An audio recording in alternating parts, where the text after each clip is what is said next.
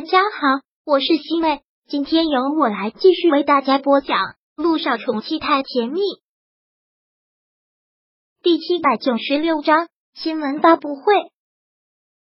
这样一来，倒是让老爷子觉得自己有些以小人之心度君子之腹，但没有办法，新闻发布会这件事情至关重要。他想着木南风肯定会心里不平衡，万一真的做出了一些冲动的事情。就真的一发不可收拾了。但是木南风居然已经亮出了机票，那他真的就无话可说了。我没有别的意思，南风，我就是怕你钻牛角尖，所以来帮你排解一下。爷爷也不可能让你一无所有，爷爷的那一部分也会爷爷。木南风打断了他的话，他特别讨厌这种施舍。既然你已经答应了他们，那就说到做到。本来就不属于我的东西。我拿了心里也不自在，您不用觉得亏欠我，我会自我排解，您放心好了。我说不会要就一分都不会要，我也会自己创业。你也说了我有这个能力，我以后做的不比任何人差。木南风这句话已经把老爷子后面的话都堵住了，老爷子也就什么都不说了，看了看时间，木南风说道：“爷爷，我和可月要赶飞机了，要不然要延误航班了。”你快回去吧，这次旅行就是放松一下心情，回来之后什么都想开了，那就好。那你和可愿玩得愉快，老爷子也什么都说不出来，只能是祝他们两个玩的愉快了。走出去之后，老爷子心里很不是滋味，便问向了他的老管家：“你说我这件事情是不是真的做错了？”老管家明显的心里有想法，不敢说出来。看到他这个样子，老爷子便直接说道：“你都已经跟我这么多年了，心里想什么就说。”是老管家缓缓的说道：“老爷子，这件事情做的的确是有欠妥当，当年的事情就做错了，这件事情就不应该让大少爷知道。大少爷知道，心里肯定有一个过不去的坎，对您肯定有些成见了。是，的确是这个道理。”但是换一个角度想，这本来对他就不公平，他应该有最起码的知情权，要不然一辈子都活在被欺骗里。算了，已经是这个样子了。老爷子说完这句话之后，目光很深邃的看着窗外，然后长长的叹了口气，又说道：“反正我已经做了决定，我是他们两个的爷爷，他们谁我都不会亏待，我会给思辰补偿，也会给南风一个交代。”老爷子说这话的时候，明显是有了什么盘算，但是这个老管家不敢问，就只能是一言不发的陪在身边。而对于这个时候，木南风和舒可月两个人去国外旅行，知道了之后，连依也是大吃了一惊。他们两个怎么突然出国了？连依一想到他们两个之前做过的事情，都觉得毛骨悚然，不会要给自己制造什么不在场的证据。已经暗地指示人明天做破坏吧。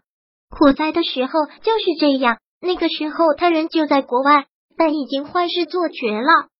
这次他不会的，你放心好了。为什么不会呀？你就是太相信他了。难道现在你还对他抱有一丝幻想？他都不惜害你性命，还有什么事情是做不出来的？不是我对他抱有什么幻想，是这次这么大的事情。他不会出来搞破坏的，这也就是他最可怕的地方。明面上不出来搞破坏，忍气吞声又大度，让爷爷觉得他受尽了委屈，这样他才能步步为营。爷爷现在还在，他不可能彻底得罪了爷爷。说的也对，但爷爷难道心里就真的不明白吗？如果他是揣着明白装糊涂，一心要暴毙他，那不是更可怕的事情吗？爷爷其实一点都不糊涂，心里肯定已经做好了什么盘算，不用担心了。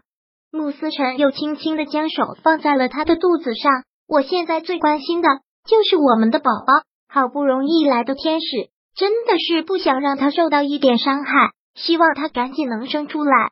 放心好了，我会保护好他的。嗯，好了，明天就是新闻发布会了，今天早点睡，养精蓄锐。明天让所有的人见识一下我老公的帅气，一定要迷死一票女生，然后我就要成他们的公敌了。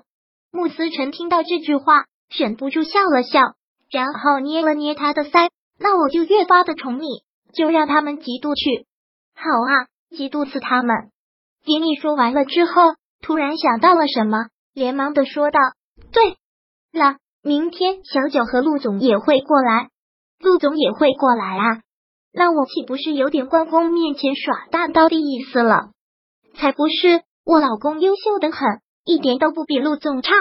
我要跟陆总搞好关系，让我姐想说我还在行。”突然让我管理公司了，我真的是一个门外汉，需要跟他请教的东西还有很多。那好啊，陆总在这方面很厉害的，你们两个一定会成为好朋友。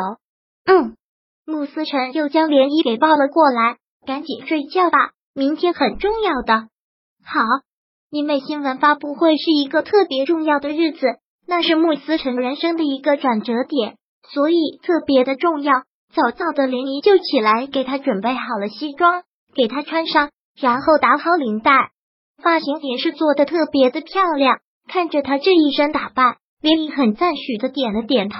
我的老公实在是帅，这样一出去，比电影明星还要养眼呢。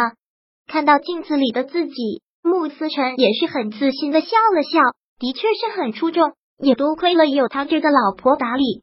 好了，赶紧出发吧。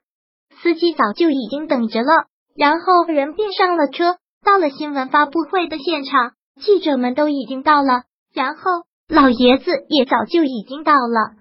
穆思辰就是今天晚上的主人公，他来了新闻发布会，也就正式的开始了。老爷子和穆思辰坐在台上，涟漪坐在第一排看着他们，而这会儿萧九和陆逸晨也都到了，就坐在他的旁边。莫名的涟漪。现在还真是有些紧张，深呼吸一口气，看着台上的穆思辰。第七百九十六章播讲完毕。想阅读电子书，请在微信搜索公众号“常会阅读”，回复数字四获取全文。感谢您的收听。